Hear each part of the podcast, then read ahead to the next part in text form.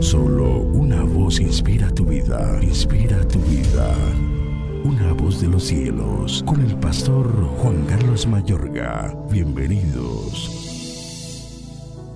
El ladrón no viene sino para hurtar y matar y destruir. Yo he venido para que tengan vida y para que la tengan en abundancia. Juan 10, 10. ¿Cuántos piensan que convertirse en cristiano implica dejar de disfrutar la vida?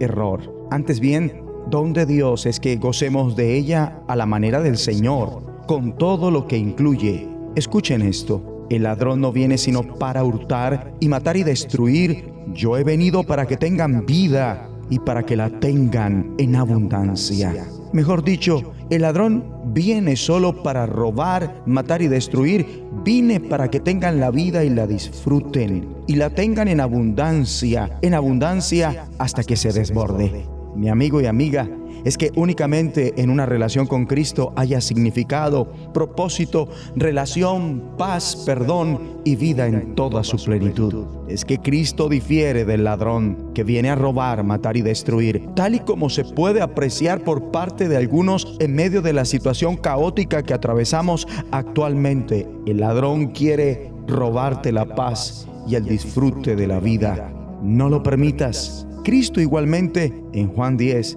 distingue al buen pastor con el hombre asalariado, que cuando el lobo ataca al rebaño huye porque no se preocupa por las ovejas. Por otro lado, el buen pastor da su vida por las ovejas. Esto es absolutamente voluntario. Bien lo dice el Señor. Por eso me ama el Padre, porque entregó mi vida para volver a recibirla. Nadie me la arrebata, sino que yo la entrego por mi propia voluntad.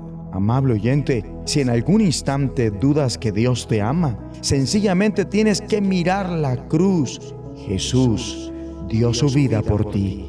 Cristo vino a entregar su vida en la cruz para quitar todos los impedimentos que no te dejan conocer a Dios como tu Padre y estar en comunión con Él. De ahí que distinguir la voz del pastor es parte del instinto natural de las ovejas. Bien dice el Señor también en este capítulo 10 del Evangelio, llama por nombre a las ovejas y las saca del redil. Cuando ya ha sacado a todas las que son suyas, va delante de ellas y las ovejas lo siguen porque reconocen su voz. Entre más conozcas a Cristo, más fácil llegarás a discernir si es su voz o la voz engañosa del lobo o en su defecto la tuya propia. Es que aquel a quien conoces no solo muere por ti, sino que también se levanta de entre los muertos por ti. Tiene el poder de recibir su vida de nuevo. Bien dijo, tengo autoridad para entregarla y tengo también autoridad para volver a recibirla.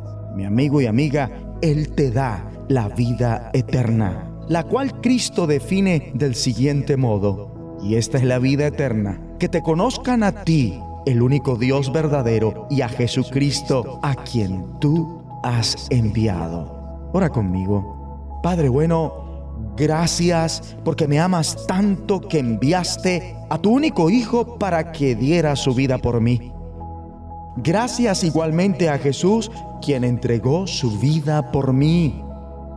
Gracias por darme en Cristo vida y vida en toda su plenitud. En el nombre de Jesús. Amén. Una voz de los cielos, escúchanos, será de bendición para tu vida. bendición para tu vida.